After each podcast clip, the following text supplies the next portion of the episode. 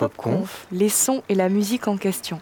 Un cycle de conférences proposé par l'incubateur artistique et citoyen La Pop, avec le soutien de SACEM Université, Audience et la lettre du musicien. Bonjour à toutes et à tous, bienvenue à la Pop pour cette PopConf. Bienvenue à vous toutes, à vous tous qui êtes présents physiquement, mais aussi euh, aux auditrices et aux auditeurs sur euh, Arte Radio pour euh, le podcast, pour cette nouvelle conférence, cette nouvelle PopConf avec un thème qui vous a attiré en tout cas, puisque vous êtes là ce soir, c'est est-ce que la musique rend plus intelligent? Alors, oui ou non, on va voir dans quelques instants. Évidemment, des, des réponses sans doute loin d'être manichéennes, parce que, vous l'avez sans doute constaté, depuis quelques temps, les études tombent presque tous les jours sur le pouvoir de la musique, sur les animaux, tel éleveur qui va faire écouter du Haydn, du Beethoven à ses vaches pour avoir de meilleurs produits laitiers à la fin. On a même vu en Suisse des études où on fait écouter de la musique à des fromages. Et après, on compare et il y a des fromages qui seraient meilleurs en ayant euh, écouté du, euh, du Mozart ou peut-être du Stockhausen. Je ne sais pas si la musique contemporaine, on l'a- trop fait tester, malheureusement. Mais en tout cas, on voit un grand nombre de ces études. Alors, avec nos invités, bien sûr, on va voir si, là aussi, il y a peut-être un peu de fake news. Est-ce que toutes ces études euh, sont justes ou pas? En tout cas, ce qui est intéressant à voir, c'est que à côté de ces aspects euh, qui sont parfois un petit peu de com ou de marketing, il y a quand même des études scientifiques euh, qui se multiplient ces temps-ci. Beaucoup de neurologues qui se sont penchés euh, sur la question. Il y en a un très célèbre qui nous a quittés il y a quelques années, c'est Oliver Sacks, euh, que vous connaissez sans doute, l'auteur euh, de cette fameuse, ce fameux texte qui a été mis en scène par Peter Brook, L'homme qui prenait sa femme pour un chapeau, merci, et, et qui a écrit un autre livre, cette fois-ci au titre bien plus facile, Musicophilia. Et dans Musicophilia, c'est l'un de ses derniers ouvrages, il s'est intéressé justement au lien euh, entre le cerveau et la musique. Donc ça, on voit aussi qu'à côté des peut-être des fake news, il y a des grandes études scientifiques qui ont été faites là-dessus. Et puis il y a des expériences personnelles qu'on a peut-être tous vécues. Alors ce soir d'ailleurs, je vais vous en raconter une. Parce que euh, mon grand-père était atteint de la maladie d'Alzheimer, comme beaucoup de gens. Et dans mon autre vie, à côté d'être journaliste, je suis aussi musicien. Et euh, l'une des dernières fois où je l'ai vu, je l'ai fait venir à un concert de, de- de musique. J'étais allé euh, dans la ville dont je suis originaire, Strasbourg, au, conservatoire de cette ville. Et parce que d'habitude, les concerts sont le soir et tout ça, donc j'avais vu avec mon, mon ancien professeur de faire une audition, de participer à l'audition, là où il y a les petits élèves, et je revenais avec évidemment plus l'âge de ces petits élèves. Et mon grand-père ne me reconnaissait plus, il ne reconnaissait plus grand-chose, il prenait justement peut-être sa femme pour un chapeau, justement. Enfin, il confondait sa femme et sa fille aussi, et ainsi de suite, ce qui donnait lieu évidemment à toujours dans ces cas-là beaucoup de scènes assez drôles, drammatiocoso, dirait Mozart, hein, comme pour Don Giovanni. Et en tout cas, euh, en jouant un concerto de Vivaldi, et à la fin, il resifflait le thème de ce concerto de Vivaldi. Il battait la mesure pendant que, pendant que je jouais, il était en rythme, bien plus même que certains chefs d'orchestre, dont je tairai le nom. Et en tout cas, on voyait vraiment euh, quelque chose d'assez fou. La même personne qui, quelques minutes auparavant, ne, connaissait plus mon nom. Donc évidemment, ça m'a vraiment euh, intéressé par rapport euh, à ce lien-là.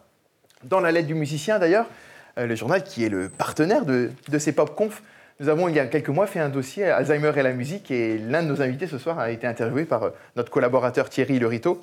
C'est vous dire voilà, que c'est un sujet aujourd'hui qui, face à ce qu'on dit une cause nationale, hein, la, la maladie d'Alzheimer, en tout cas, toutes ces questions liées au cerveau, la place de la musique euh, des arts, mais en particulier de la musique, joue évidemment un rôle central. Il est temps maintenant de vous présenter donc les deux invités euh, présents ce soir. Alors je commence par Sarah euh. Alors ce qui est très drôle, c'est que il y a à peu près une heure et demie, j'étais dans les bureaux de l'hôtel de ville à faire une interview de Christophe Girard, l'adjoint à la culture de la, ville de Paris, qui au bout de cinq minutes m'a parlé de Sarah Connet.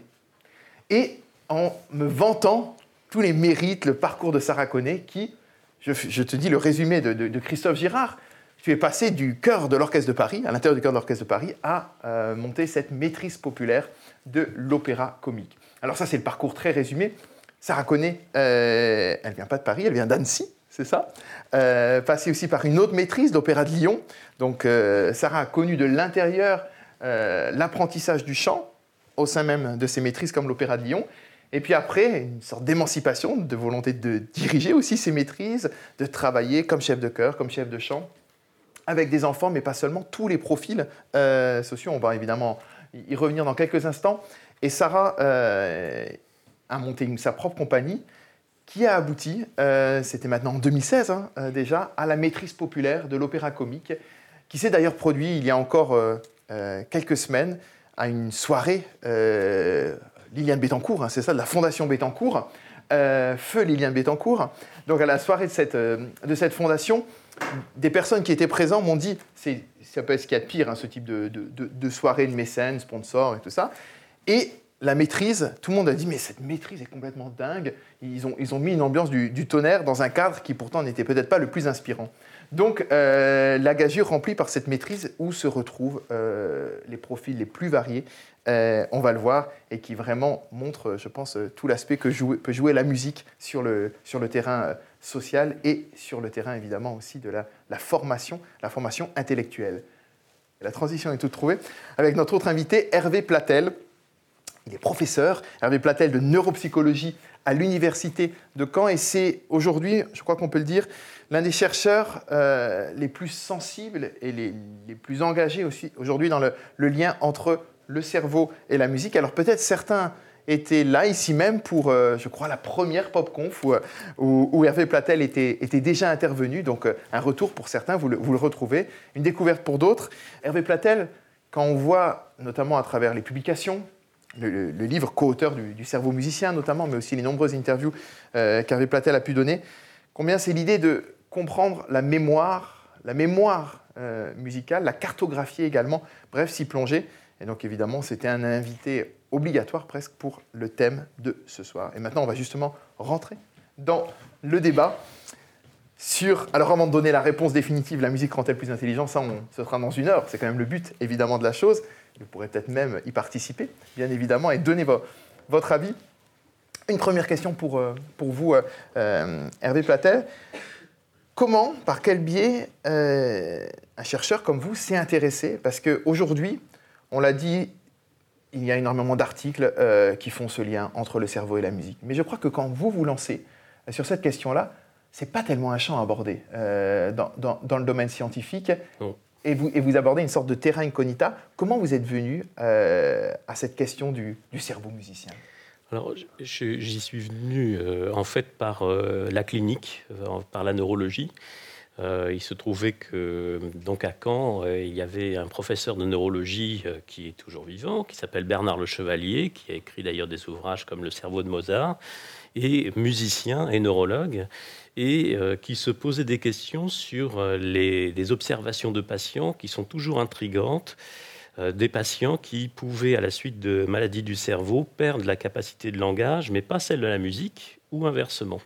Donc, qui suggérait, et ça, c'était des observations que l'on avait, euh, donc euh, qui se cumulaient depuis le début du XXe siècle, qui suggérait effectivement que dans notre cerveau, il y avait certainement une forme d'autonomie entre langage et musique. Et c'était une différente. Voilà, c'était une question vraiment, euh, vraiment d'importance, donc jusque dans les années 80-90.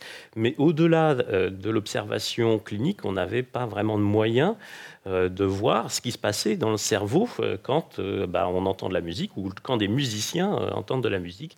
Et bah, ce qui s'est passé, et que moi ça a été une chance, c'est que j'ai pu participer aux premiers travaux utilisant la neuroimagerie cérébrale au début des années 1990, puisque c'était des techniques qui émergeaient en tant que techniques de recherche à l'époque pour justement poser la question de qu'est-ce qui se passe quand on perçoit une musique dans notre cerveau?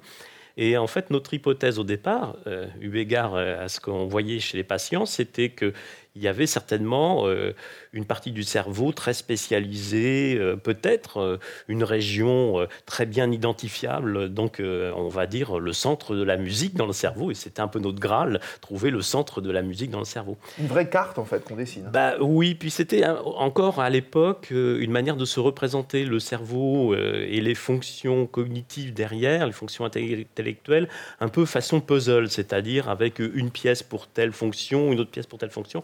Et en fait, on était dans cette, dans cette idée que sans doute, pour la musique, il y aurait une région bien délimitée. Et la neuroimagerie, en fait, euh, bah, n'a pas du tout euh, confirmé cette hypothèse, puisque en faisant écouter de la musique euh, à des sujets musiciens ou non musiciens, on s'est aperçu qu'il y avait de nombreuses régions du cerveau qui participaient à cette écoute, à ce décodage musical. Et en fait, c'est passé dans le grand public avec cette idée en fait de symphonie neuronale, car clairement, quand vous, vous écoutez de la musique dans votre canapé tranquillement le soir chez vous, eh bien, il n'y a quasiment pas une région de votre cerveau qui ne participe pas à l'écoute de la musique.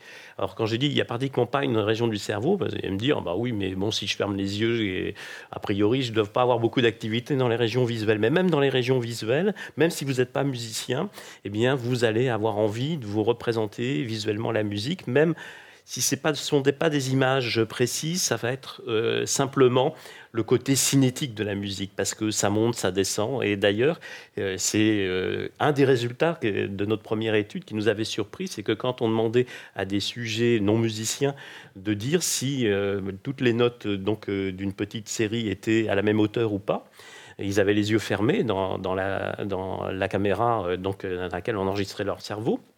Et ben, en fait, on s'attendait à voir les régions auditives s'allumer pour cette question de la perception de la hauteur. Et là, en fait, la région qui sort le plus, c'est une région associative visuelle.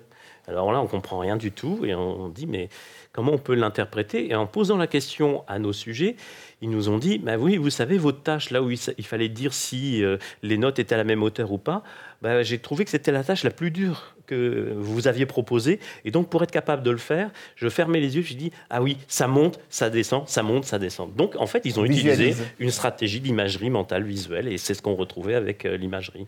Et vous dites à l'instant que vous avez fait ces tests à la fois sur des musiciens et non musiciens. Mm. Est-ce qu'on constate euh, des différences?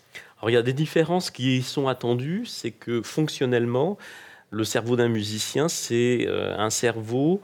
Alors le non-musicien, il euh, faut sortir de cette caricature. Le non-musicien, il active seulement son hémisphère droit quand il écoute de la musique, et puis son hémisphère gauche, il fait pas grand-chose parce que son hémisphère gauche, c'est le langage.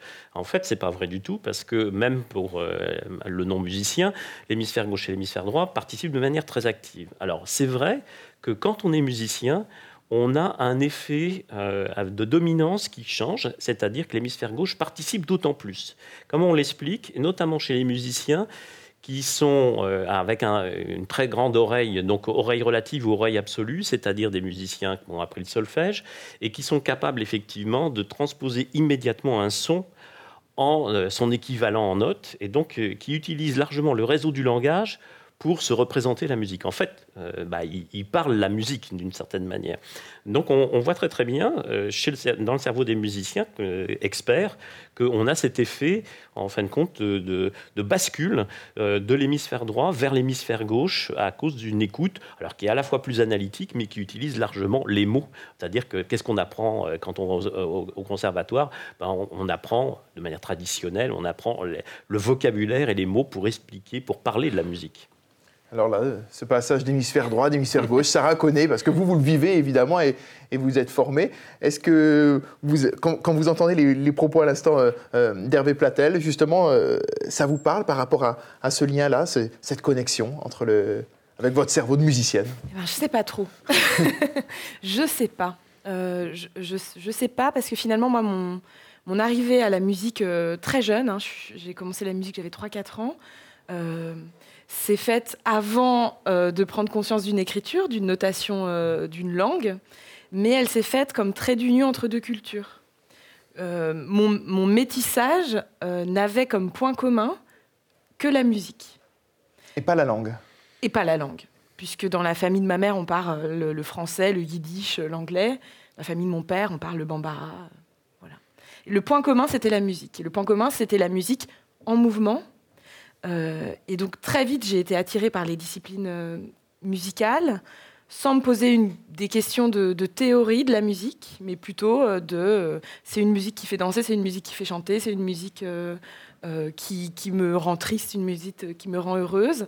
Et, c'est pour ça que j'ai eu la chance très vite d'intégrer une, éducation musicale par le mouvement, qui est la, formation musicale d'Alcroze, mmh que quelques années plus tard, euh, j'ai pu euh, initier Et que vous transmettez d'ailleurs la maîtrise populaire, c'est l'application de la, maîtrise, la méthode d'Acrose. C'est vrai que le fait de le faire par le mouvement est quelque chose pour moi qui est très lié, euh, non pas à, l'intellect pur, mais aussi à une espèce d'intelligence du corps. Peut-être un mot quand même sur la méthode d'Alcroze pour les gens qui ici ne, ne connaîtraient pas cette, cette, formation. La méthode d'Alcroze, c'est une méthode suisse qui a été développée par Jacques Dalcroze en Suisse Euh, la chance que j'ai eue finalement, c'était de naître à Annecy, donc à une demi-heure de Genève. Le lac Léman n'est pas loin. Exactement, où se situe l'Institut Jacques Dalcroze, qui est un institut qui ressemble à un conservatoire. Ça, quand on circule dans les couloirs, on a la même sensation d'entendre des sons partout, mais dès qu'on ouvre une porte, on se rend compte qu'un musicien bouge, danse, et en fait tout l'apprentissage du solfège se fait par le mouvement, par, par quelque chose qui ressemble à une danse. Euh, et l'apprentissage de la même grammaire musicale se fait par des jeux très jeunes. Euh, on, apprend à lire des croches avec des petites empreintes de souris, euh, sans apprendre que c'est une croche. Bon, voilà, on, intègre physiquement la, consigne musicale avant d'en faire un élément uniquement mental. Une telle formation qui se, qui se base sur le mouvement, euh, est-ce que justement ça, ça vous parle, euh, Hervé Platel Oui, complètement. Et, Il n'a rien à voir avec l'enseignement du, solfège oui, traditionnel. complètement. Et, ça, ça a été aussi une question pendant longtemps, euh, parce qu'il y a eu pas mal d'études après par la suite qui se sont intéressées à l'effet, on va dire, sur les capacités intellectuelles au sens large, chez les enfants allant en conservatoire, donc de l'apprentissage de la musique. Et on était toujours un petit peu gêné. Alors il y a plein de facteurs qui peuvent effectivement concourir euh, à faire que les enfants qui vont au conservatoire euh, euh, puissent gagner en performance sur un certain nombre donc, de tâches, d'attention, de mémoire, donc, de lecture, etc. Mais ce qui était très très difficile à démêler, c'est que comme le modèle de base, c'était le modèle conservatoire avec l'apprentissage du solfège. On ne savait pas très très bien, au bout du compte, si ce qu'on observait termes de boost de certaines fonctions intellectuelles, c'était un effet solfège ou un effet autre chose. Et il fallait à un moment donné pouvoir, en fin de compte, démêler les choses du côté entre l'effet solfège et puis l'effet autre chose. Et ça, c'est ce qui, depuis quelques années, a pu être fait à partir de différentes études, justement, qui montrent qu'on a véritablement des effets de neuromodulation et euh, d'impact sur la mémoire, euh, sur les capacités euh, donc, de concentration et d'attention, non seulement chez les enfants, mais aussi même chez les animaux on pourra en reparler, euh, qui ne connaissent pas le solfège. Là, pour le coup, surtout les animaux, et ils n'ont pas appris le solfège. Donc euh, là, c'est vraiment quelque chose d'intrigant. Et je voudrais terminer effectivement en bondissant sur euh, l'aspect intelligence du corps, intelligence corporelle. Et ça, je suis souvent frappé par une chose. Alors vous connaissez peut-être euh, quand on parle d'intelligence, alors on aurait pu commencer par là par rapport à la question, c'est effectivement comment on la définit. Et c'est une vraie question en psychologie. Moi, euh, je suis professeur de psychologie spécialisé en neuropsychologie et, les psychologues, par définition, sont les gens qui ont inventé le QI. Hein. donc, euh, alors, quand on essaie de, définir l'intelligence, c'est compliqué.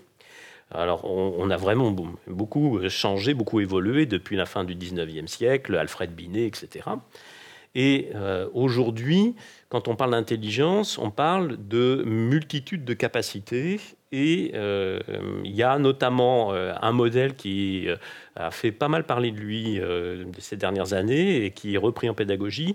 C'est le modèle d'Howard Gardner sur les intelligences multiples. L'idée qu'en fin de compte, on a chacun, pas forcément un seul type d'intelligence, mais des intelligences différentes.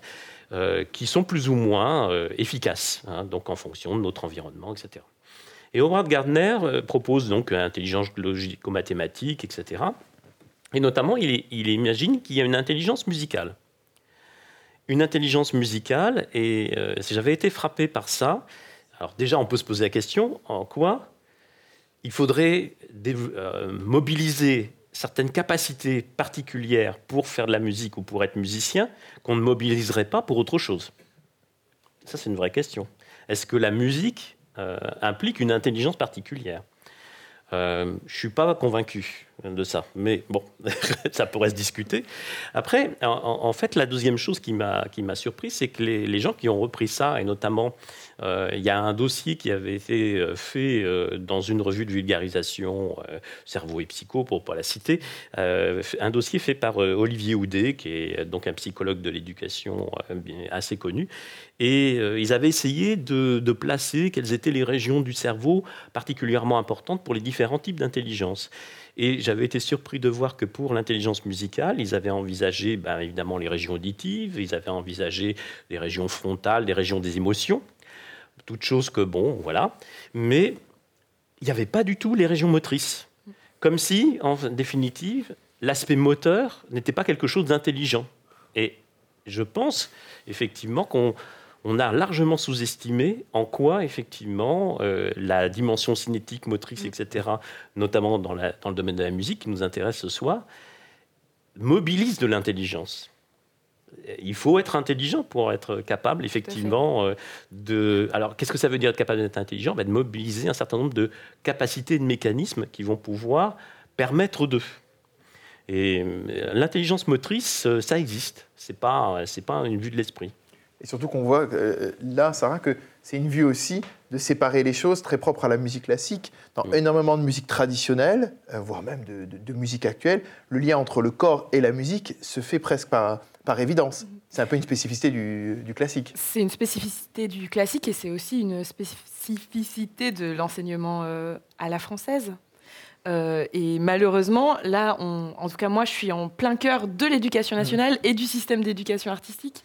Et, donc, vous voyez les conséquences, c'est ça Je vois pas les conséquences, je les vois pas, je les ai éprouvées.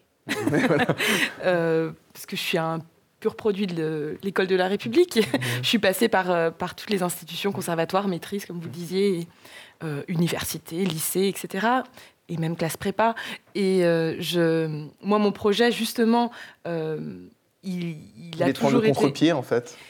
Il n'est pas de prendre le contre-pied, il est de trouver une autre voie d'accès au, même but finalement, et pas juste en, contestation. C'est pas un anti-conservatoire que, que j'ai voulu, que voulu développer, mais euh, justement, c'était une tentative de mettre en résonance divers types d'intelligence euh, qui euh, évoluent et se développent en fonction des âges je ne saurais pas répondre à la question euh, de, départ, mais ce que je constate après euh, ces dix années d'expérience euh, auprès des enfants, c'est que nous, on s'adresse à des enfants sans regarder leur livret scolaire. Donc on a des enfants qui entrent à la maîtrise en, échec scolaire, que l'éducation nationale pourrait reconnaître comme décrocheurs, ce qui n'est pas une, une mesure de l'intelligence.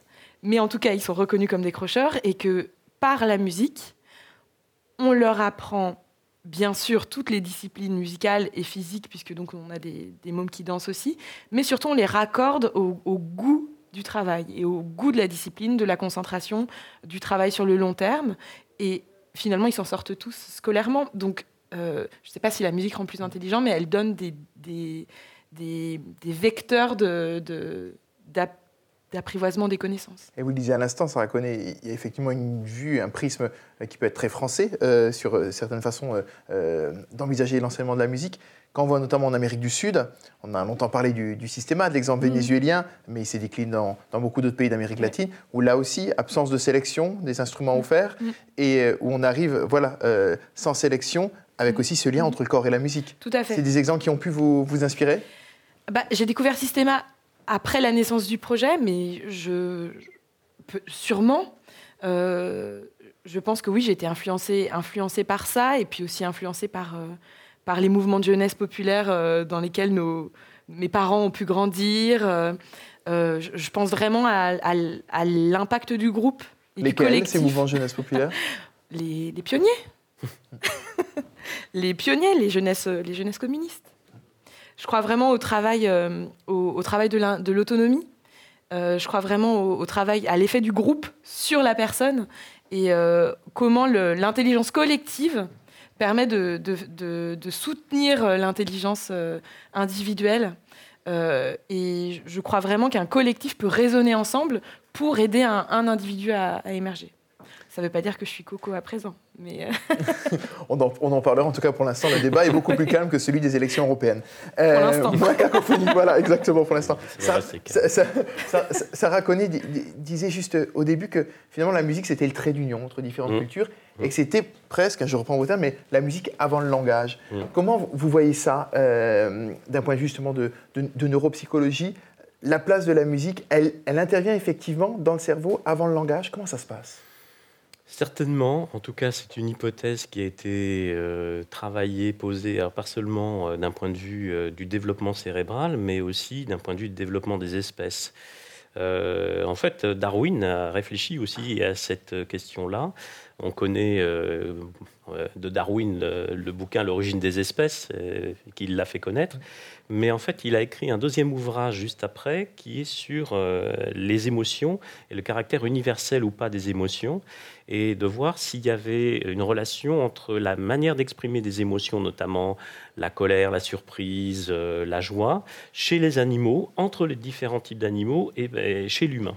Et euh, on peut penser effectivement qu'il y a une forme d'universalité de l'expression de certaines émotions de base, des émotions de survie en particulier et que peut-être que ça, ça euh, organise une forme de langage émotionnel que vont avoir beaucoup d'animaux, hein, qui ont des vocalisations, et les grands primates, euh, les grands singes ont des vocalisations de communication. Les singes hurleurs, notamment. Voilà, mais qui ont, alors, qui ont des, euh, je dirais, des, euh, des, finalités sociales, pour dire je, suis là, je suis présent, c'est mon territoire, comme font les oiseaux chanteurs. Mais pas seulement, il y a aussi effectivement le, fait de, de pouvoir... Euh, plaire euh, donc à un partenaire. Et puis, il y a, chez, les, chez les singes, il y, a, en fait une utilisation très sociale, en fin de compte, de ce langage émotionnel euh, que certains ont qualifié de proto-langage avant qu'arrive effectivement le langage symbolique. Et certainement qu'il nous reste de cela par rapport à la manière dont la musique qui est une sorte de mise en culture en fait euh, du, monde sonore, bah, comment la musique euh, effectivement a été façonnée dans les écritures pour rendre compte autrement bah, de, ces émotions, alors euh, de manière basique et de manière éventuellement plus subtile. Certains éthologues d'ailleurs défendent l'idée que la différence entre le singe et l'homme, c'est le langage.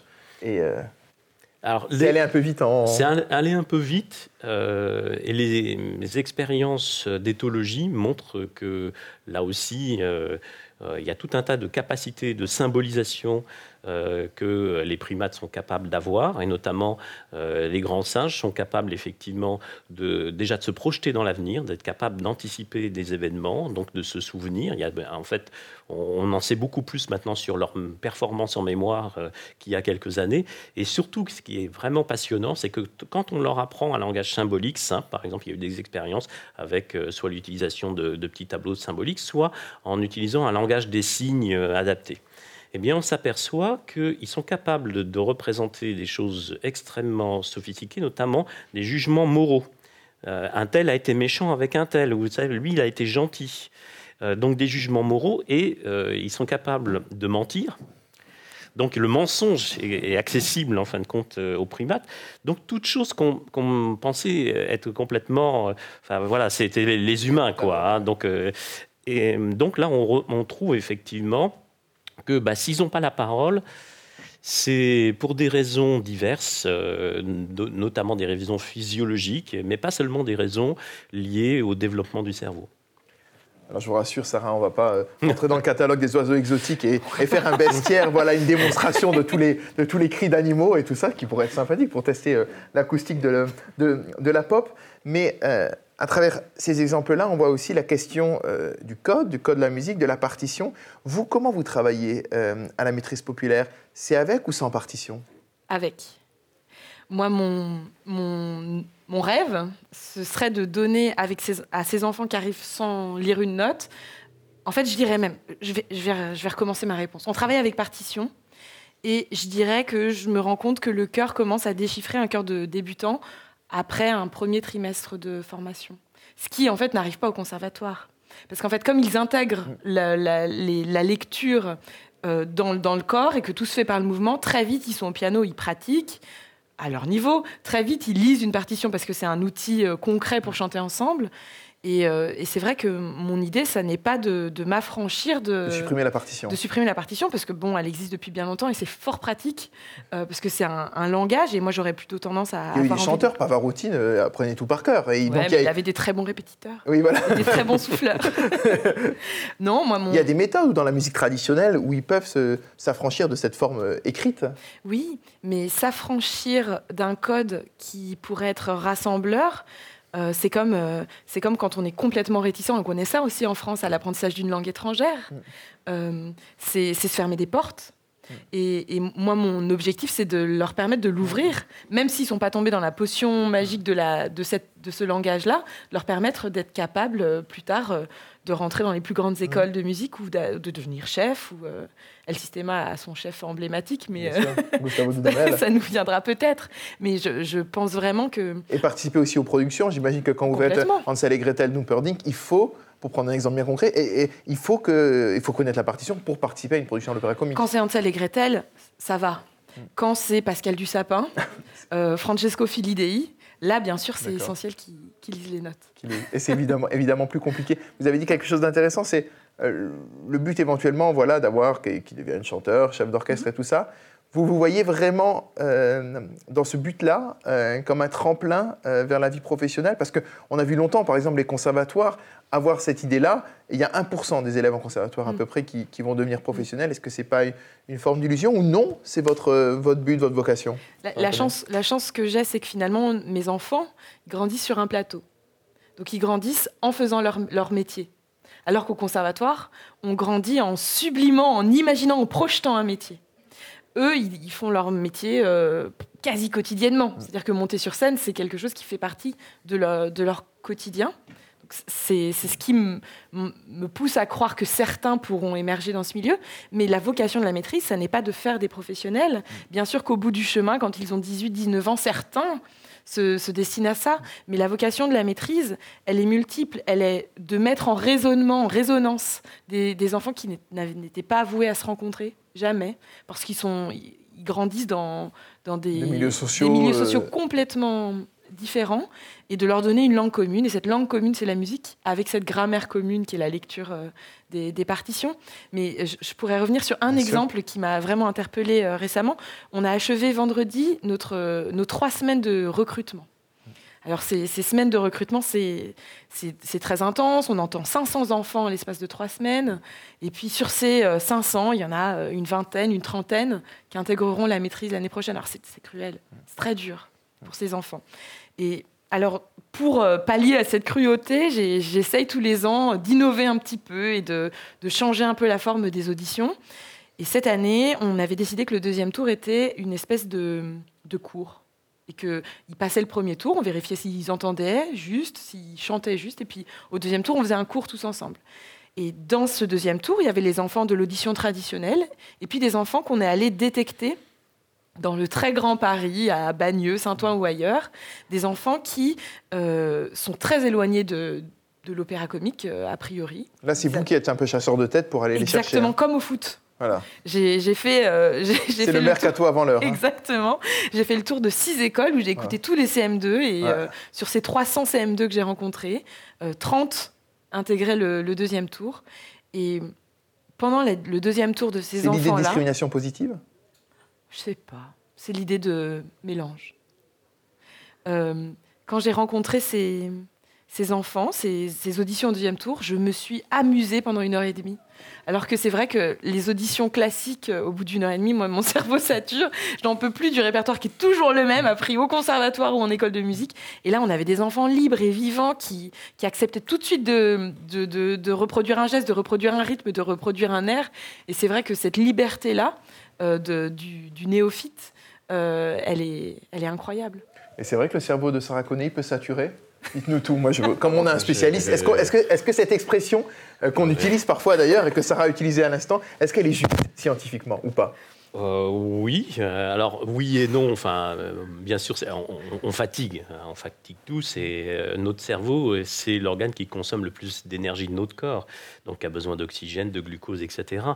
Donc, euh, enfin, même quand on est assis et qu'on réfléchit, ça carbure beaucoup. Hein. Donc, euh, il y a une consommation énergétique énorme. Donc, c'est la fatigue, effectivement. Et le cerveau doit se reposer, il doit, il doit recharger ses batteries.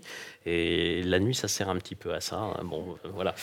Euh, donc, voilà. Mais, mais, mais, le fait de. Par contre, ce qui est faux, ce qui est vraiment un mythe, c'est de dire, comme on, l'a souvent entendu, qu'on n'utilisait que 10% de nos capacités cérébrales, etc. Ça, c'est pas vrai du tout on, peut, on peut, on a de la marge, hein, mais dire qu'on n'utilise que 10% euh, notre cerveau dans beaucoup d'activités de la vie quotidienne, je disais tout à l'heure, la simple écoute de la musique est très engageante.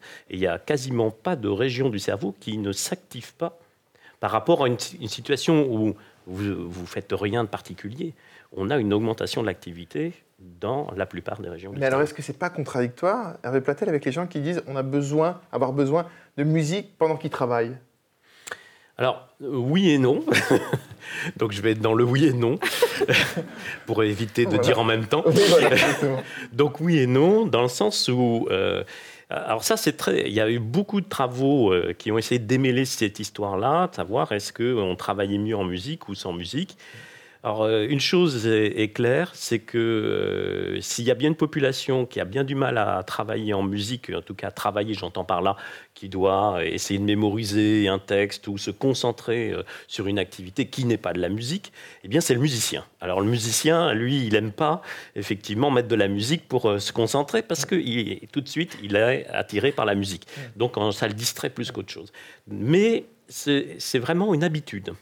En fait, euh, la situation pour euh, les jeunes ou les gens qui sont dans des secteurs euh, donc professionnels où ils peuvent avoir des, casques sur les oreilles est la suivante. C'est si vous êtes dans un environnement calme et que vous avez pris l'habitude de, bon, bah, de travailler au calme, vous n'avez pas tellement besoin de musique pour vous aider à vous concentrer, parce que déjà votre environnement est calme. En revanche, si vous êtes dans un environnement plutôt un peu bruyant, voilà, ça peut être un avantage d'avoir un casque sur les oreilles parce que ça va vous isoler. Vous allez avoir votre petite bulle et ça va vous aider à vous concentrer. En tout cas, la plupart des individus qui utilisent la musique l'utilisent dans ce contexte-là, c'est-à-dire pour euh, en fait être dans une bulle en, écoutant quelque chose qui généralement ils connaissent bien, c'est-à-dire où ils n'ont pas besoin, euh, en fin de compte, euh, de, ressources, ils ne sont, pas étonnés, etc. Voilà, et, ça fonctionne. Mais c'est une, habitude, parce que si on n'est pas habitué à travailler en musique, il y a tous les ans, euh, autour du mois de juin, j'ai des journalistes qui me téléphonent en me disant alors pour les révisions au bac, est-ce qu'il faut Alors je leur dis bah ça dépend, ça, dépend. Si vous avez l'habitude de, de, le faire, faites-le, et si ça vous avantage. Mais si vous n'avez pas l'habitude de le faire, c'est pas euh, là quand on est en terminale et, qu'on n'a pas l'habitude de le faire, c'est pas le moment d'essayer de, faire des expérimentations. Euh, voilà. Le mois de juin, c'est la fête de la musique, mais aussi le baccalauréat. C'est Ce sont les, deux. Eh, eh, est-ce que vous aussi, vous, par rapport aux musiciens qu'évoquait Hervé à l'instant, est-ce que vous écoutez de la musique Parfois, Sarah connaît en travaillant ou effectivement non pour vous, c'est pas possible. En fait, je crois que j'écoute jamais de musique. vous, ne, faites qu'en faire? Euh, Je lis de la musique. Mais écouter de la musique, c'est faire un choix d'interprétation. Et euh, il y a des moments où j'ai très envie d'écouter euh, de tel ou tel interprète mhm. ou de me lancer, mais, mais j'ai du, du, mal parfois à me laisser faire par, euh, par, certaines, par certains interprètes. Je préfère lire. Mais. mais vous allez au concert, par exemple Je vais au concert, ouais. ouais. Là, oui, mais, il faut, mais, mais par contre, pas d'écouter. non, j'écoute peu, j'écoute peu je devrais peut-être m'y mettre. Mais euh, oui, j'écoute peu. Euh, par contre, je travaille en musique puisque je travaille à la maîtrise et que j'ai des petites voix de partout. Euh, et il y a un environnement sonore peut-être aussi. Cette idée qu'en ayant tout cet environnement sonore, quand vous l'avez plus, c'est le besoin de silence. J'aime bien le silence, exactement. Voilà, c'est le. Et la radio qui parle. C'est le contraste, très important. Les, les, radios qui parlent. Et euh, on en a plus que jamais besoin. Euh, ça, reconnaît par rapport au répertoire que vous abordez euh, à la maîtrise populaire.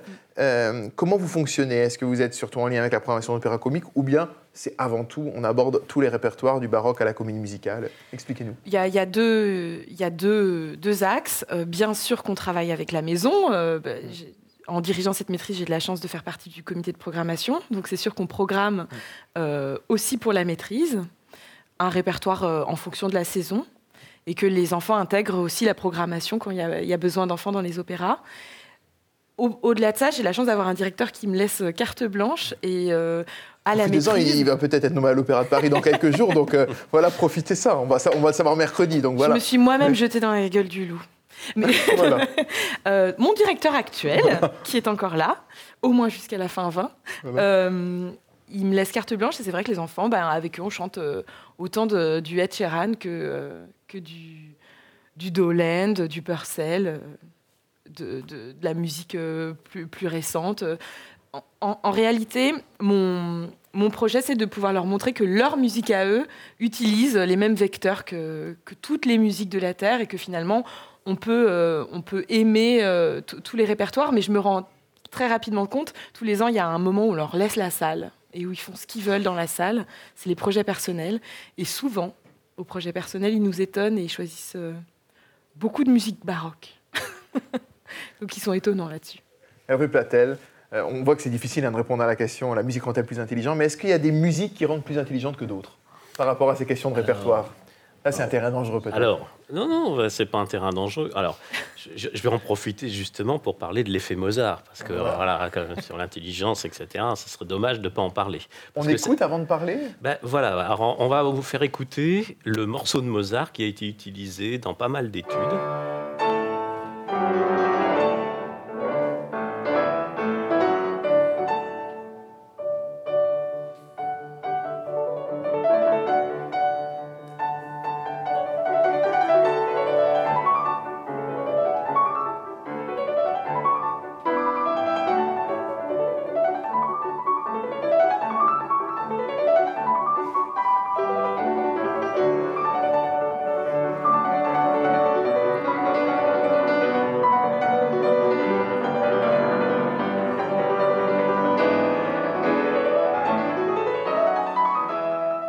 C'est intéressant que vous, l'entendiez, ce morceau-là, parce qu'il euh, a été utilisé dans pas mal d'études.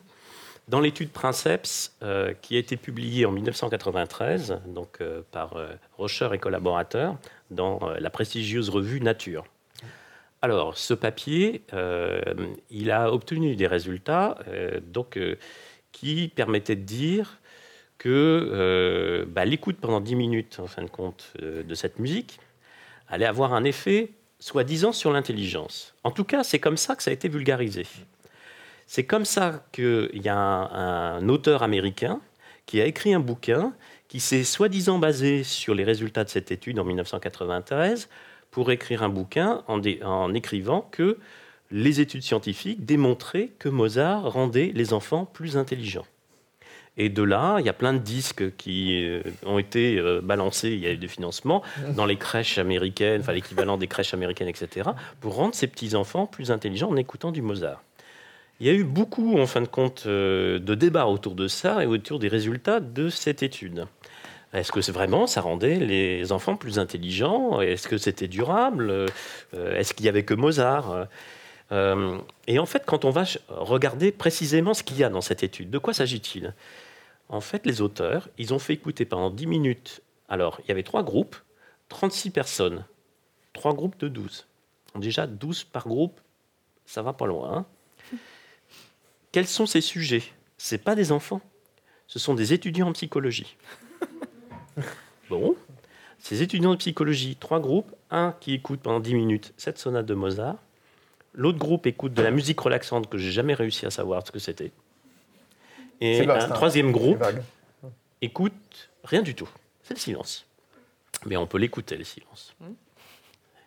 Il se passe des choses dans le silence. Bon, bref, voilà, trois groupes. Et qu'est-ce qui se passe? On leur teste avant-après, au bout de 10 minutes. On leur fait passer différents petits euh, tests qu'on utilise notamment dans les fameux tests de QI, comme en fait un test qui, qui s'appelle le Stanford Binet, qui est un test en fin de compte de mémoire euh, de travail spatial visospatiale, c'est-à-dire votre mémoire immédiate, le fait de maintenir avec efficacité des informations visuelles. Et on s'aperçoit que euh, ceux qui ont écouté du Mozart, ils ont plus 7 points à ce test, et c'est très significatif. Combien de temps ça dure? 10 minutes. Effet, durabilité de l'effet, 10 minutes. Et sur, sur la base de ces résultats, on a dit Mozart rend les enfants plus intelligents. Vous mm. voyez? Donc ça, c'est très intéressant comme exemple parce que ça montre bien à quel point, des fois, il peut y avoir un dévoiement par la vulgarisation scientifique d'un certain nombre de résultats. Finalement, l'intelligence, c'est une mesure sociale. Et, en fait, finalement, la première question que je me suis... Quand j'ai su que je devais venir ici et, hmm. essayer de répondre à cette question, j'ai commencé par me dire, mais alors, euh, bah, est-ce que ça rend plus intelligent? Bah euh, non. Pourquoi? Parce qu'il y a plein de cons chez les musiciens. Au-delà de ça, je me suis dit, bon, je ne vais pas pouvoir faire cette réponse.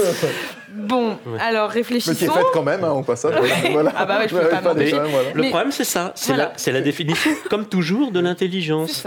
Et en l'occurrence, alors après, je vous passe sur le fait qu'il y a eu plus de 120 publications qui ont essayé, en fin de compte, de critiquer, refaire, défaire, etc. Alors, pour montrer quoi? Que, un, C'était fait. Alors, c'est pour ça que c'était intéressant de l'entendre, parce que vous avez remarqué ce morceau de Mozart, ça, euh, ça patine pas mal, là, ça, ça, court pas mal, puis ça monte, ça descend euh, énormément. Et euh, en fait, ce morceau, il a été utilisé dans plein d'études, puis on l'a comparé à d'autres. Alors, on a fait Vivaldi, Beethoven, etc. Et on a retrouvé que Vivaldi ou Beethoven pouvaient avoir les mêmes effets. Ah oh, alors ça, c'est incroyable. Donc il n'y avait pas que Mozart. Mais évidemment, évidemment, Mozart, si c'était le Requiem, oui.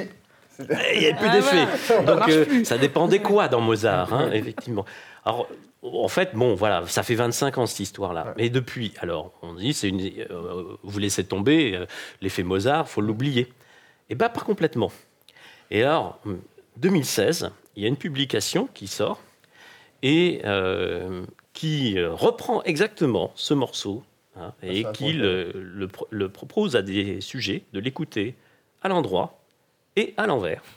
Alors à l'envers, c'est en fait en faisant jouer la partition en partant de la fin. C'est pas ah. le, c'est pas en fin de compte euh, l'enregistrement audio passé à l'envers. Hein. C'est pas, c'est hop, on, part de la fin. voilà, voilà, exactement. Et puis la situation de silence aussi. Et là, on retrouve que euh, les sujets euh, ben, gagnent euh, non seulement sur les tests qui avaient été montrés déjà, donc mémoire à court terme, mais sur les, capacités d'apprentissage en général. On se dit, bon, encore, de nouveau.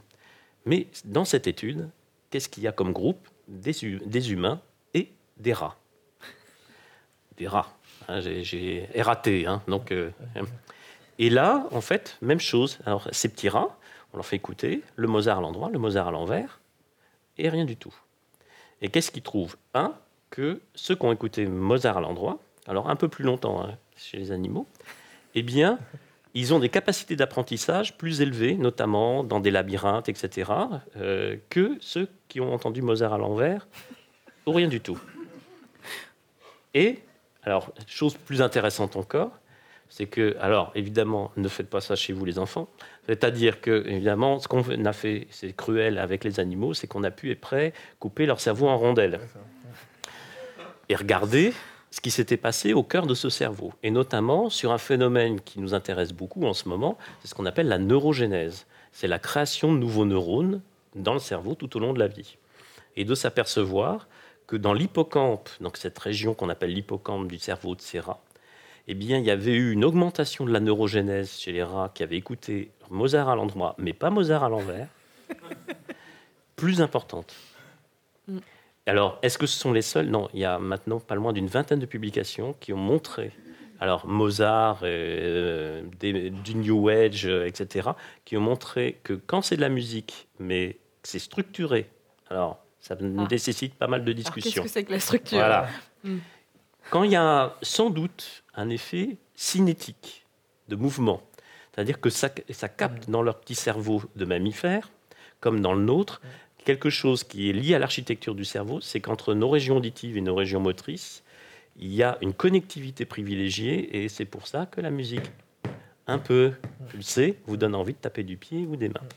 les bébés, ils se dandinent même avant de marcher, et les perroquets il, joue, effectivement, il se remue sur du disco. Mm. Bah. et même. Il fait un grand nombre de vues sur YouTube, d'ailleurs. Pour le coup, l'intelligence sociale, elle nous interdit de liner de la tête à la philharmonie. Oui, mais en fait, c'est ça qui est très important. Ce qui est aussi. C'est le phénomène de synchronisation, donc là, en l'occurrence, de, de, stimulation auditive ou motrice.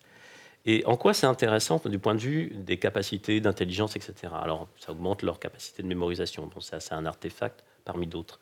Mais ce qui est intéressant, c'est que les bébés humains, les petits bébés humains, qu'on va synchroniser avec leur maman sur un tempo donc, euh, qui va dans le même sens que la maman. Ou la maman a, des, a un, casque sur les oreilles avec le bébé, mais ils ne se balancent pas en synchronie parce qu'ils n'entendent pas la même chose.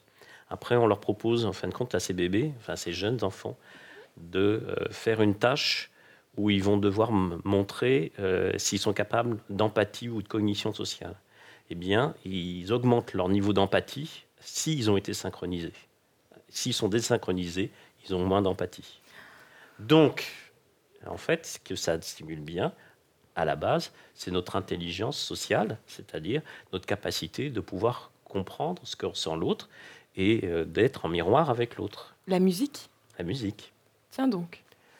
Donc, c'est une forme d'intelligence, c'est une forme d'adaptation, c'est une adaptation sociale.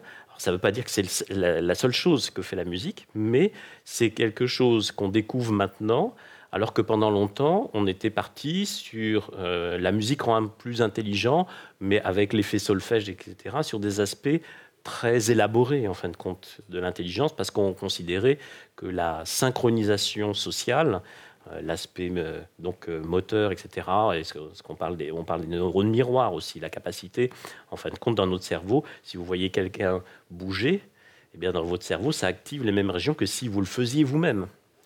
Donc ça, c'est à la base certainement de notre capacité à pouvoir vivre avec les autres. C'est un petit peu important à un moment donné, peut-être, de savoir vivre avec les autres, avant même de savoir parler. Donc c'est un peu l'idée de la musique apaise les mœurs. On retrouve le... ça. Est-ce que oh, justement, oui, oui, oui. de la musique moi, pas la guerre Est-ce qu'on peut, je, pense, je, je considère euh, que, alors après, après ça, la musique, elle est, pour moi, elle est neutre. C'est-à-dire, la musique, elle n'a pas de morale. Et, la manière dont elle est utilisée socialement, ça, et la morale qu'on lui mhm. met derrière, mhm. euh, c'est complètement euh, politique et social. Et puis en plus, l'apprentissage, il se confronte aussi au contexte d'apprentissage, j'imagine. Et même si la musique euh, elle-même, elle peut euh, aider à, développer une capacité d'empathie, c'est pas dit que le système d'apprentissage de la musique, lui, nous aide à développer cette capacité-là. Est-ce que Sarah, vous, avez justement fait pas mal d'actions euh, pédagogiques, sociales avec des petits, avec des, enfants? Est-ce que de travailler parfois avec des, voilà, certaines voilà, des catégories de, la population justement qui peuvent être sensibles ou pas à la musique Vous avez eu des différents euh, types de réactions? Euh, J'ai pas, j'ai rarement rencontré des personnes pas sensibles à la musique. Ça existe. Euh, ça existe sûrement. Il y a des gens allergiques à la musique même? Non, on ne peut pas dire ça. C'est-à-dire qu'il y a certainement, chez un peu moins de 5% de la population générale, euh, un phénomène, alors qu'on pourrait, enfin je, je, le simplifie, qu'on pourrait qualifier un peu de dyslexie musicale, mm. au sens où euh, les régions cérébrales qui permettent la compréhension de la musique de manière normale, la hauteur, le rythme, ne se mettent pas, ne se connectent pas de manière normale. C'est un problème oui, mais Ça dépend ce qu'on entend par musique là encore. Oui, mais clairement, enfin des, mm. des, gens qui vont pas être capables effectivement de distinguer des hauteurs et des rythmes mm. et euh, qui Donc vont pas, possible de taper même sur avec une pulsation très Très, difficilement, très difficilement. Mais ça se rééduque euh, difficilement pour certains, comme la dyslexie. Mmh. Hein, donc, mmh. euh, mais ça existe. Donc dire qu'on est euh, universellement câblé pour entendre la musique, oui, par défaut, mais il peut y avoir après des trajectoires développementales particulières. Oui, bon, moi je, travaille essentiellement avec des enfants de tous les âges. Hein. Les plus jeunes ont 8 ans, les plus grands sont des jeunes adultes. je, je, suis persuadée que que, comme on le disait, la musique est un, vecteur de, fonctionnement, de, discernement. Euh, d'intelligence, je ne sais pas, mais en tout cas, oui, je suis sûre que Mais est-ce qu'entre le, jeune ado et le presque adulte, euh, vous voyez, Sarah, des différences d'appréhension de la musique, de comment on vit la musique?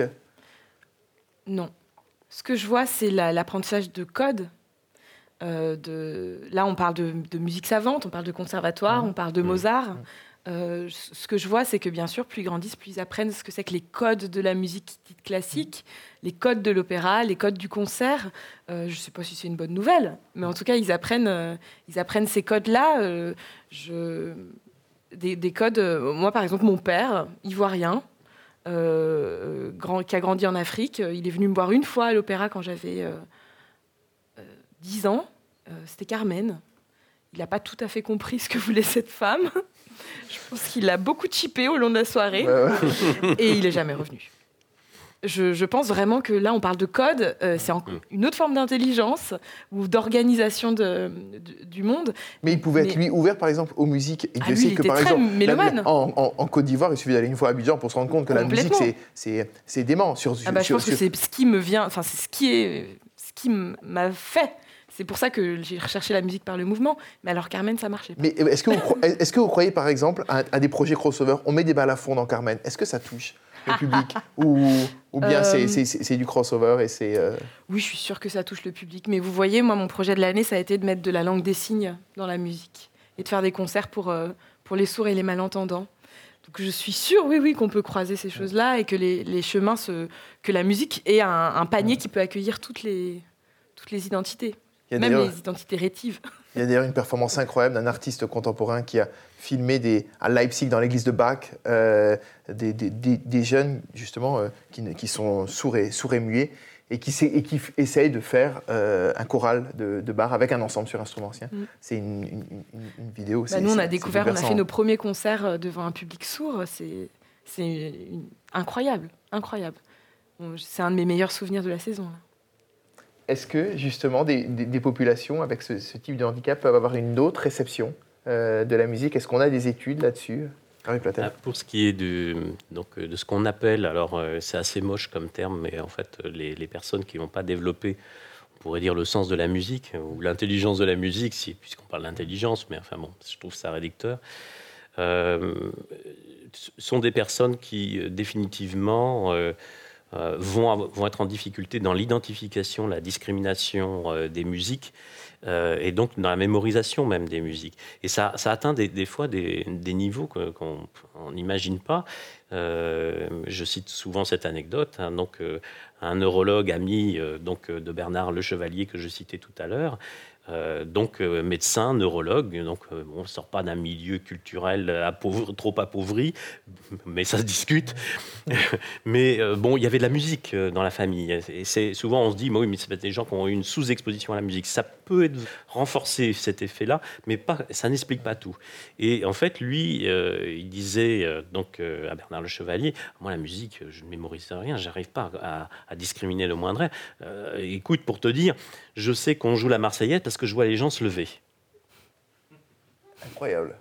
Donc pour nous, qui entendons la musique, c'est inimaginable de se, de se dire, mais comment, qu'est-ce qu'il entend? Qu'est-ce, Comment c'est reçu dans son cerveau pour ne pas être capable de dire, ça c'est au clair de la lune, ça c'est la Marseillaise? C'est assez extraordinaire. Il Alors, son cerveau, enfin plus tard. Hein, mais... mais... il n'est pas tout seul. Hein, c'était un cas unique, évidemment. Mais euh, ce qui est assez intéressant, c'est que par ailleurs, il n'a pas de problème sur la prosodie du langage, c'est-à-dire sur les intonations liées au langage. Ça, ça ne pose pas de problème. Donc c'est vraiment une dissociation des fois extrêmement euh, franche. Et alors on voit aujourd'hui beaucoup, le public peut avoir du mal pour la musique dite contemporaine.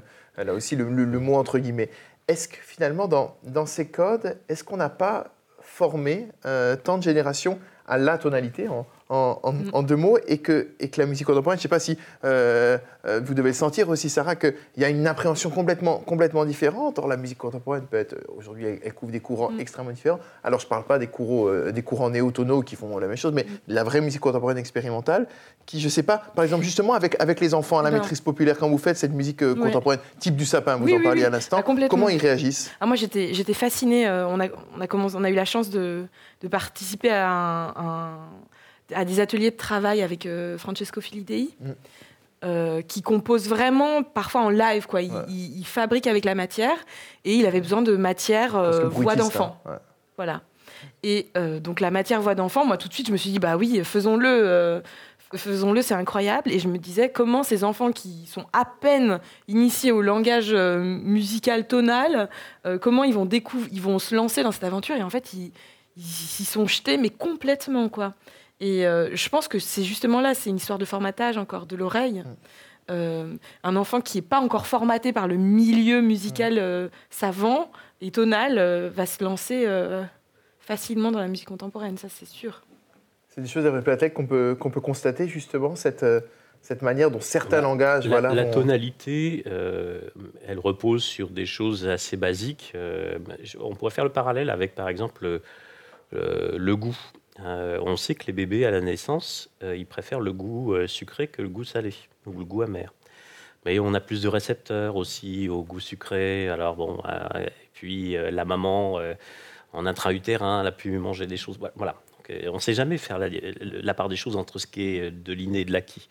Et pour l'audition, c'est pareil. On sait que les bébés à la naissance, ils vont préférer ce qui est consonant à ce qui est dissonant. Mais ce qui ne veut pas dire après que culturellement, ils ne vont pas développer une appétence pour la dissonance, euh, puisque euh, dans, les cultures chinoises, indiennes, etc., euh, ça devient complètement intégré. et donc, on, la, on va dire la tonalité, la consonance, la dissonance, c'est presque donné d'emblée. Après, si on ne joue que là-dessus, si on ne, si on ne renforce que ça. Mais même pour un bébé indien ou un bébé chinois bah, c'est ce qui est donné un petit peu de manière assez naturelle. Mais après, il y a tout le travail culturel autour de ça qui permet effectivement, on va dire que la dissonance n'est pas synonyme de euh, déplaisir. Mm. Au contraire, la dissonance peut être synonyme de plaisir dans certaines formes de culture musicale. Euh, alors, chez nous, les petits occidentaux euh, formatés à la tonalité, c'est vrai que si on en reste à Walt Disney et aux musiques qui accompagnent les dessins animés, euh, la plupart du temps, c'est très stéréotypé sur la tonalité. Et donc, euh, bah, de Francesco Filidei, effectivement. on, peut, avoir une forme effectivement d'aliénation tonale. Hein. Mm. donc, euh, mais après, ça se travaille. Mm, mm. Et je, pense qu'il y, a vraiment un, phénomène qui est intéressant d'un point de vue culturel, au niveau sociétal, c'est qu'il faut du temps, du point de vue de la culture et de l'art, pour qu'il euh, y ait une forme d'imprégnation. On voit bien qu'aujourd'hui, euh, les nouvelles générations, euh, donc les générations successives, même si elles n'ont pas écouté donc la musique contemporaine, petit à petit, bah, leur oreille, malgré tout, est, plus réceptive rapidement à, cette musique contemporaine parce que ça fait partie effectivement de la culture, parce que dans les films euh, 2001 lycée de l'espace, on a entendu du Ligeti et que plein de cinéastes vont aujourd'hui utiliser euh, donc de la musique contemporaine euh, pour donc illustrer euh, émotionnellement et visuellement donc les films. Et ça, ça concourt effectivement à former aussi les générations. Donc il y a un effet retard, hein, mais c'est pas pour ça que c'est pas rattrapable. D'ailleurs, quand écurie qui utilise la musique de Ligeti dans 2001 c'est de l'espace, Ligeti était si peu connu à l'époque que les gens pensaient que c'était une musique, des effets créés euh, spécifiquement pour montrer euh, évidemment, le, monolithe noir, une musique en terre inconnue. électronique, mais, mais Wendy Carlos n'y était pour rien. Exactement, exactement. Devenu après Walter Carlos, mais ça, ce sera pour euh, musique et, sexualité, une prochaine pop complètement différente. Alors, il est malheureusement, on aurait envie de passer des heures et des heures avec, avec vous deux, mais maintenant les questions, elles sont à vous. J'en ai posé certaines mais euh, j'imagine que vous en avez, et comme il y a une grande liberté d'expression ici, comme on est à Paris et pas à Pyongyang, profitons-en. Alors, on va passer le micro. Parce qu'il n'y en a qu'un, hein. c'est le micro. Voilà, c'est le micro et, euh, Prenez-en soin, surtout. Euh, je voudrais savoir, dans l'apprentissage d'un nouvel instrument de musique, quelles sont les fonctions cognitives qu'on utilise et comment se déroule un apprentissage d'un nouvel instrument. Pour quelqu'un qui est déjà lecteur de musique euh, Alors, idéalement, d'une part pour quelqu'un qui est déjà lecteur de musique ou pour quelqu'un qui ne l'est pas. Oui, parce que la question, de la, question de la, partition est toujours. Euh, on, la, retrouve, c'est la question centrale. Euh, Hervé Alors, moi, je vais me placer du point de vue du cerveau. c'est beaucoup plus simple, en définitive. On fait le cerveau musicien C'est beaucoup plus simple, parce que euh, je, plaisante, c'est-à-dire qu'il y a maintenant en neuroimagerie, on voit bien que euh, la manière dont la pratique instrumentale, l'instrument que vous allez pratiquer, et ce sont des, des centaines, voire des milliers d'heures d'entraînement, effectivement, va modifier votre cerveau de manière un peu différente en fonction du type d'instrument. Bon, alors, euh, vos régions représentant les doigts de la main vont pas être articulées de la même manière. C'est vraiment, il va y avoir des modifications sur la représentation des doigts de la main. Pour le violoniste, c'est très asymétrique. Pour le pianiste, c'est moins asymétrique, normal. Et, donc, le tubiste euh, bah, le tubiste, voilà. Donc il y a des petites différences en fonction du, de, l'instrument. Mais bon, ça c'est un peu trivial parce que c'est l'aspect euh, maîtrise, maîtrise motrice en fin de compte de l'instrument. Et même euh, pendant longtemps, on ne s'est pas beaucoup intéressé dans ces travaux aux chanteurs. Et même les chanteurs, il y a aussi des modifications structurales de leur cerveau. On voit que en fait, les régions du cerveau qui représentent les muscles laryngés, la langue, etc., le pharynx, euh, sont modifiées structurellement. Euh, et la réponse cérébrale est beaucoup plus ample chez les chanteurs d'opéra experts par rapport à des non-experts. Donc il y a toute une forme de, modification de neuroplasticité à la fois sur la manière dont le cerveau fonctionne dans certaines régions. Évidemment, on, là, je focalise sur l'aspect moteur parce que c'est le plus visible et le plus simple, euh, ou euh, d'un point de vue structural qui bouge. Après, il y a une chose, à mon avis, qui bouge pas beaucoup, c'est qu'on soit sur euh, un tuba, un basson, etc., ou un balafon ou qu'on chante, euh, ce qui ne change pas, c'est les aspects liés à la mémoire. Euh, même si, bon, il y, a y, a la mémoire motrice qui change, mais sur la manière, effectivement, dont la mémoire va être stimulée, on va dire que la musique, globalement, stimule toutes les mémoires. Et donc, bon, pourrait en discuter, mais ça va de la mémoire du corps, donc à la mémoire dite épisodique. Donc la musique stimule toutes les mémoires. Et ça, ça va être récurrent, quel que soit le type d'instrument qu'on peut faire. Tu veux pas compléter? Bah, Non, mais je me, je me rends compte là en, en voyant des enfants qu'il y, y, a beaucoup d'enfants qui très rapidement se, sont pluri-instrumentistes parce qu'ils euh, ils passent par l'expérimentation et que c'est plus facile d'apprendre en même temps plein de choses mm. que, que de, de fractionner, euh, un peu comme on apprend les langues. Quoi. Et là, c'est quelque chose aussi très codé. C'est socialement, aujourd'hui, on apprend mm. un instrument. Mais regardez un petit peu au XVIIIe siècle, les gens étaient, euh, avaient mille profils. Ils pouvaient être compositeurs, chefs d'orchestre, musiciens, ils faisaient des instruments on retrouve dans les, textes, par exemple, création des symphonies de Beethoven, que le contrebassiste jouait aussi du contrebasson. C'est complètement, fou. Aujourd'hui, quelque chose d'impensable. Et mm. même le corniste préféré de Mozart, Leugeb, était, euh, était un fromager à Vienne. Donc vous voyez, il y avait vraiment des, ah, on y revient au fromage. Non, mais, d'ailleurs, ça c'est une question personnelle. Mm. Est-ce qu'il faut qu'on branche alors effectivement de la musique dans nos frigos pour, euh, pour que nos, euh, nos, nos savarins soient meilleurs ou pas alors, pour l'instant, euh, on n'a pas d'évidence sur euh, l'aspect euh, moléculaire. C'est une question qu'on me pose souvent, c'est-à-dire, bah, mais bon, c'est bien gentil, là, vos, vos effets sur l'intelligence, hein, mais déjà, il y a beaucoup à dire. Mais, mais bon, la musique, ce sont des vibrations, etc. Est-ce qu'il n'y a pas des aspects de modification moléculaire? Alors, physiologique, au niveau des cellules, etc. Alors, c'est très compliqué. il y a des gens qui sont amusés à mettre des petites enceintes, enfin des, haut-parleurs euh, collés à des boîtes de pétri. Des boîtes de pétri, c'est là où vous allez mettre en culture euh, donc des cellules, et notamment sur des cellules cancéreuses, pour voir si euh, le fait de stimuler avec des, fréquences sonores ou de la musique allait aider, enfin, allait tuer plus rapidement les cellules cancéreuses par rapport à des cellules non cancéreuses. Bon, pour l'instant, c'est pas très concluant parce qu'en fin de compte, dès qu'on stimule, d'un point de vue sonore, par rapport à de la non-stimulation, on fait mourir plus vite toutes les cellules. Donc, euh, c'est pas très concluant. Donc, euh, je pense qu'il va falloir aller un peu plus loin. Mm. Par contre, il y a un aspect qui est extrêmement intéressant, c'est l'aspect qu'on appelle épigénétique. Alors, qu'est-ce que c'est que cette histoire? C'est que euh, bah, tout ce que vous allez faire, apprentissage, etc., va moduler, va modifier la manière dont vos, ce qu'on appelle vos ARN, c'est-à-dire euh, les messages génétiques euh, donc dans, votre corps, c'est-à-dire il y a des petites, euh, il y a des petites protéines qui sont là pour dire à vos cellules bon bah maintenant tu travailles comme ça, maintenant tu travailles comme ça.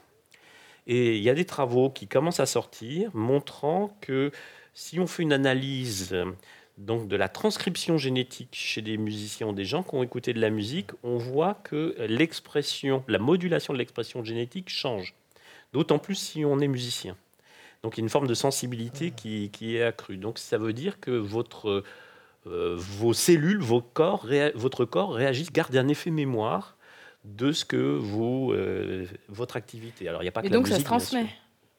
Alors, ça se transmet, ça, ça se discute, effectivement. Il y a aujourd'hui beaucoup de travaux sur la transmission générationnelle, euh, notamment du stress. Et on sait que, a priori, il y a une transmission possible. Donc euh, voilà, alors par rapport à l'intelligence, euh, si on fait des bébés à 25 ans, est-ce que potentiellement on est capable de faire des bébés moins ou plus intelligents qu'à 35 euh, Voilà, c'était une, histoire pour l'instant voilà, qui, qui, mérite plus d'études. Voilà, plus d'enquêtes. D'autres questions? Euh, j'ai souvent entendu dire que euh, dans la population, dans les populations asiatiques, euh, les gens avaient plus l'oreille absolue. Il y avait un plus fort pourcentage de personnes qui avaient l'oreille absolue et que c'était dû au langage qui avait beaucoup d'intonations très complexes et tout. du coup, par rapport à ce qu'on vient de dire et la dissociation entre musique et langage, est-ce que c'est quelque chose qui est finalement faux ou est-ce qu'il y a une autre explication à ça? Bah, Si, si. Ça, bouge. en, réalité, je pense aussi qu'il y a une histoire d'éducation musicale aussi, mm. euh, d'éducation culturelle à l'école. Et c'est vrai qu'au Japon, par exemple, euh, la musique, elle fait complètement partie de l'éducation euh, dès, la maternelle. Et qu'une une, une, oreille absolue, ça, ça, se construit aussi. C'est pas forcément quelque chose d'inné. Moi, je, je, le découvre là avec des enfants. par exemple, quand, quand, je transpose, je leur, je leur dis pas parce que j'ai pas envie que ça les trouble dans leur lecture euh, de la partition. Transposer, c'est changer de tonalité, voilà. Euh, pour, pour, Quand par exemple, je, décide de, de, de faire les faire chanter plus haut mm. et qu'on a commencé à travailler dans une tonalité, ben parfois je leur dis pas. Et puis certains me disent, mais on n'est pas sur la bonne note. Donc je me dis, ah, celui-là, il entend qu'on n'est pas sur la bonne note. Et il le sait pas, il sait pas qu'il a une oreille absolue, et je lui dis surtout pas. Mais, je suis sûre qu'il y a aussi une histoire d'éducation. C'est un enfant qui l'aurait pas repéré euh, quelques mois auparavant. On sait que chez, les, effectivement les Asiatiques, avec ce qu'on appelle les langatons, hein, le fait que là on a des, subtilités euh, dans le langage liées à, des inflexions tonales, effectivement on a un peu plus donc, euh, de, de, pourcentage de gens avec l'oreille absolue. L'oreille absolue, c'est vraiment... Alors il, y a, il faut qu'il y ait le terreau favorable, hein, comme toujours. Hein. Alors dire que c'est inné, je pense qu'il faut ce terreau favorable génétique. Euh, donc il est plus ou moins euh, favorable, on va le dire comme ça.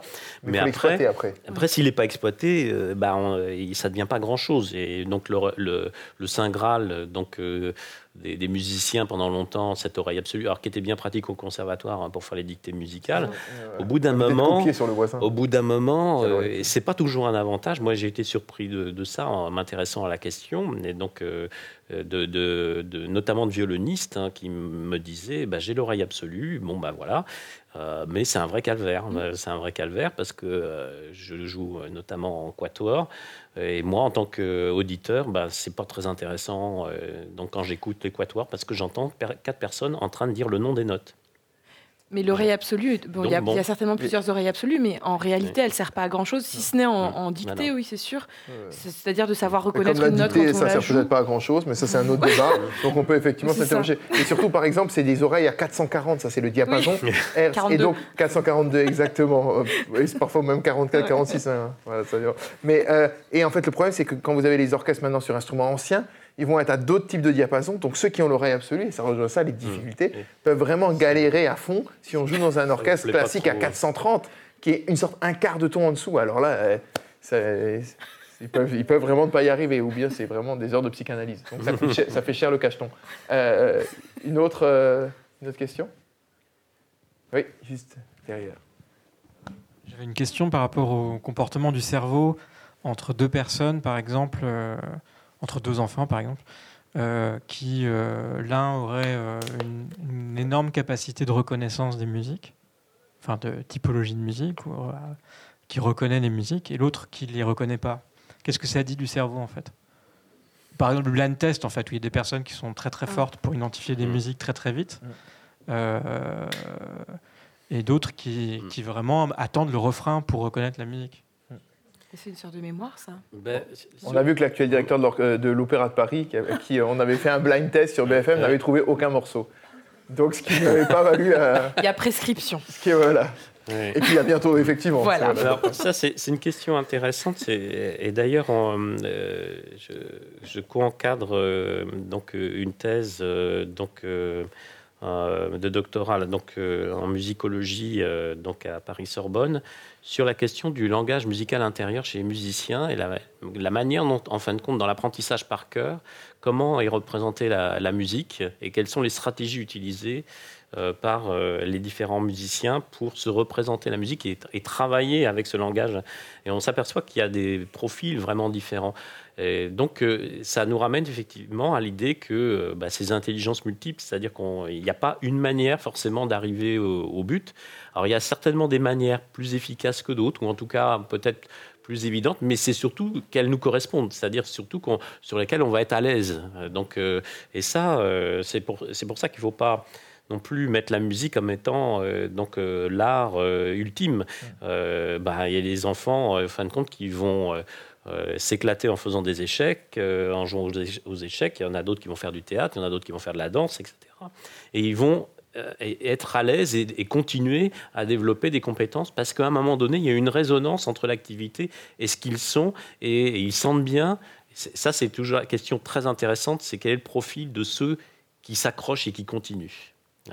Et ils sentent bien qu'ils sont dans une activité où ils vont pouvoir y trouver leur compte. Euh, et ça me permet de rebondir à ce que vous avez dit sur le début. Et ça, il y a un point extrêmement important du point de vue de la pédagogie musicale. C'est comment, en fin de compte, on apprend euh, la discipline, mais dans le sens noble du terme. Mmh. C'est-à-dire le mot discipline, euh, comme les Japonais le conçoivent au niveau des arts martiaux. Hein, c'est-à-dire c'est ce qui veut dire être présent à soi et être capable, en fin de compte, effectivement, de synchroniser avec l'autre, être dans le présent. Et la discipline, c'est pas, c'est pas forcément, en fin de compte, laborieux. C'est, ce qui nous permet aussi de prendre du plaisir à retard. C'est-à-dire le fait qu'il y a un chemin à parcourir. Il peut être un petit peu ardu, mais quand on arrive au bout du chemin, il y a une grande satisfaction. Ah, au premier rang. Euh, j'aurais une question à poser justement par rapport à l'élan euh, dont vous parlez. Euh, moi, par exemple, j'ai tout le temps senti que, que la musique m'appelait, mais j'ai été bloqué très tôt. Du coup, je me demandais si vous auriez par, par hasard une formule magique pour les personnes qui se réveillent à 40 ans avec un désir fou de faire de la musique Dalcrose Mais bloqué à quel niveau? C'était. Euh, Alors, pareil, je pense que. Parce que grâce à la MAO, aujourd'hui, on peut faire de la musique assez facilement. Mais malgré tout, je pense que je souffre de ne pas jouer d'un instrument. Donc, c'est plutôt la pratique d'un instrument. Euh, est-ce qu'il y a. Ouais, par, par exemple, aujourd'hui, c'est impossible pour moi d'apprendre une partition. Mhm je peux pas, j'ai quelque chose en moi qui dit, t'as plus le temps de faire ça. Et, euh, et donc, ça serait l'envie de s'amuser sur, euh, sur un instrument euh, et, en même temps de suivre une, mmh. une mélodie et du plaisir et de la joie plutôt que de la contrainte. Et, et là, j'entends la discipline. Je la, je la, comprends quand elle, mmh. quand elle est en, en résonance avec mon être. Mais mais pas forcé quoi. Justement, je pense que la voix par rapport à, des instruments mmh. où il y a un apprentissage euh, technique nécessaire. La voix, il y a quelque chose peut-être. Il y a un, tout aussi un apprentissage. On ne dit pas, il y a, c'est les musiciens et les chanteurs, hein, c'est la fameuse blague. Mais non, non. Il y a un clan quand même. Hein. non, mais, évidemment, il y a un grand apprentissage. On est nombreux. Hein. Et voilà, attention, faut faire attention. Voilà, en tout cas, plus que les bassonistes. Mais, euh, et, et, mais par rapport à ça, est-ce que, euh, Sarah, il n'y a pas quand même l'idée voilà, d'une accessibilité plus forte par rapport à. Complètement. Je pense que la voix, c'est l'instrument le plus démocratique et que, et que c'est sûr que je pense que c'est le, point de départ de, d'un appétit euh, musical. Parce que finalement, apprendre à chanter, euh, ça peut être simple. Euh, en tout cas, c'est naturel. Et, en fait, c'est ce qui colle le plus rapidement à la partition. Il n'y a, y a, pas de, y a pas de, d'instrument entre, entre la partition et. C'est sûr que j'encourage tout le monde à chanter. C'est bien pour ça d'ailleurs qu'il y a un, euh, vrai succès euh, de toutes les chorales euh, donc, de personnes on va dire un peu âgés, des seniors, etc.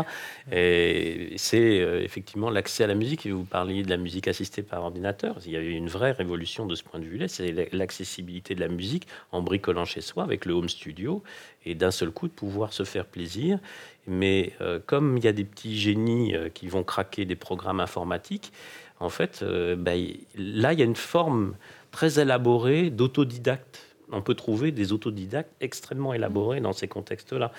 Donc c'est assez extraordinaire. Alors moi, moi ça m'intéresse d'un point de vue pédagogique parce que c'est la question, c'est comment arriver à donner le goût de l'effort, bien sûr, mais l'envie. Donc euh, donner l'envie, parce qu'il ne faut pas considérer que euh, la musique, qui est l'art le, plus consommé dans le monde, euh, je disais tout à l'heure, la musique, elle est neutre, elle n'est pas gentille, elle n'est pas méchante, voilà, elle est. Mais ça peut être aussi une forme d'aliénation.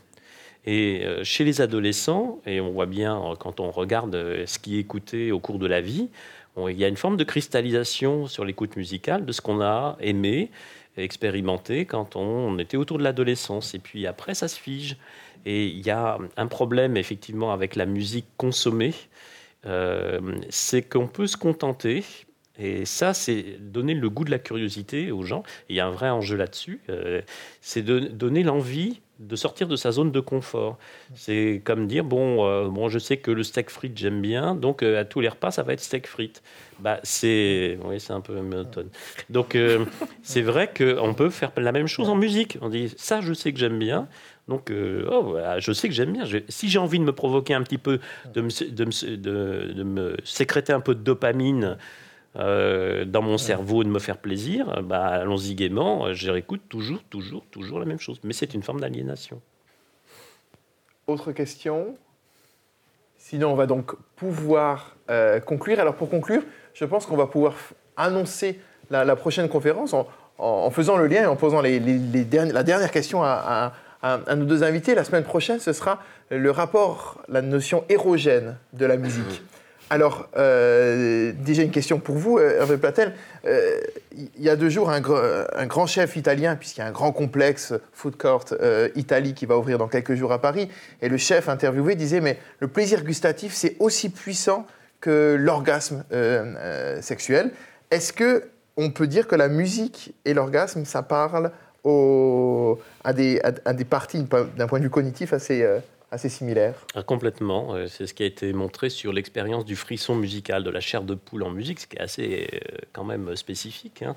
Euh, et on a les mêmes régions donc du cerveau qui sont impliquées dans ce frisson que si je prenais du plaisir sexuel ou du plaisir donc avec des substances pas forcément licites. Donc voilà, ce sont, de ce point de vue-là, c'est pas très. Il y a, y a une, sorte de. Effectivement, la, la, réponse, elle est un peu, un peu décevante, parce qu'on se dit, bah, il n'y a pas, en fin de compte, un plaisir musical au niveau cérébral qui serait spécifique. Malgré tout, je pense qu'il a une forme de spécificité. C'est euh, la grande richesse des niveaux euh, via lesquels la musique peut nous provoquer le plaisir. Et c'est ça qui est assez remarquable, c'est qu'effectivement, la musique, c'est d'abord un phénomène sensoriel et physiologique, et ça, on l'oublie souvent, enfin, pas maintenant, mais euh, pendant longtemps dans la musique savante, on l'a beaucoup oublié, c'est que, et c'est retourné, euh, en, je dirais, en, première ligne avec les musiques amplifiées et les, concerts de musique amplifiée, c'est que la musique, c'est d'abord, en fin de compte, quelque chose qui nous touche corporellement par la vibration, la puissance même du son. Et ça, c'est un aspect sensoriel qu'il ne faut pas négliger parce que bah, les basses qui nous prennent, les sub-basses qui nous prennent, ça fait plaisir à certains. Euh, bon, c'est une forme, on va dire, de, massage euh, musical, euh, parce que ça passe par ces récepteurs-là, les, récepteurs végétatifs. Bon, ok. Puis après, il y a l'aspect du frisson musical lié à la mémoire. C'est retrouver ce qui a déjà été éprouvé, qui, provoque du plaisir. Et les gens qui éprouvent le frisson musical disent toujours Ah oui, j'aime bien l'écouter celle-là parce que vous voyez, je sais comment ça va se développer. Puis là, il y a telle chose qui apparaît, puis les violons montent, et puis il y a ça, j'adore ça. Donc ils ont une représentation, ils ont des attentes, elles sont satisfaites. Et là, on est dans, dans l'aspect frisson mémoire. Mais le frisson aussi peut être très élaboré intellectuellement parce qu'on peut quand, on a une culture musicale, on peut écouter par exemple un solo de jazz et les connaître par cœur, les solos de jazz, et puis là de dire Ah oui, là, ce qu'il est en train de faire, c'est génial par rapport à Coltrane qui l'avait fait comme ça, machin. Et c'est très élaboré ça.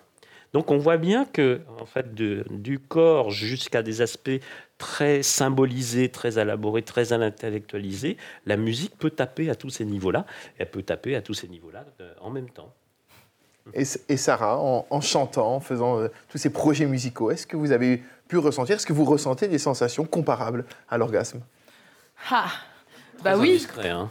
Oui, je, pense que, ben, je pense que c'est cette, idée de frisson. Je pense que oui, je le ressens musicalement, et, mais je le ressens aussi. Mais je pense que c'est toujours, on va, on va faire toujours les mêmes réponses ce soir, mais euh, c'est aussi un, un, exercice intellectuel.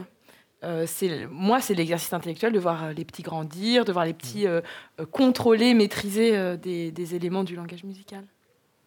Merci à vous, Sarah Connet, Hervé Platel. Le prochain rendez-vous, vous l'aurez compris, de la Pop c'est lundi prochain sur la dimension érogène de la musique. Très important. Olivier, un mot? La dimension érogène des sons, ah exactement. Exactement. Nuance, tu as complètement raison, Olivier et puis il faut être Urtex, très précis. Euh, Olivier Michel, qui était le patron, et qui est tout, évidemment le, patron de, de, la pop, ces conférences donc réalisées en lien avec la pop et la lettre du musicien. La lettre du musicien, c'est le journal du secteur musical qui se rénove, qui se réinvente. Le mois prochain, une toute nouvelle formule. Soutenez la presse indépendante, elle a besoin de vous pour exister très loin des grands groupes. Merci à vous.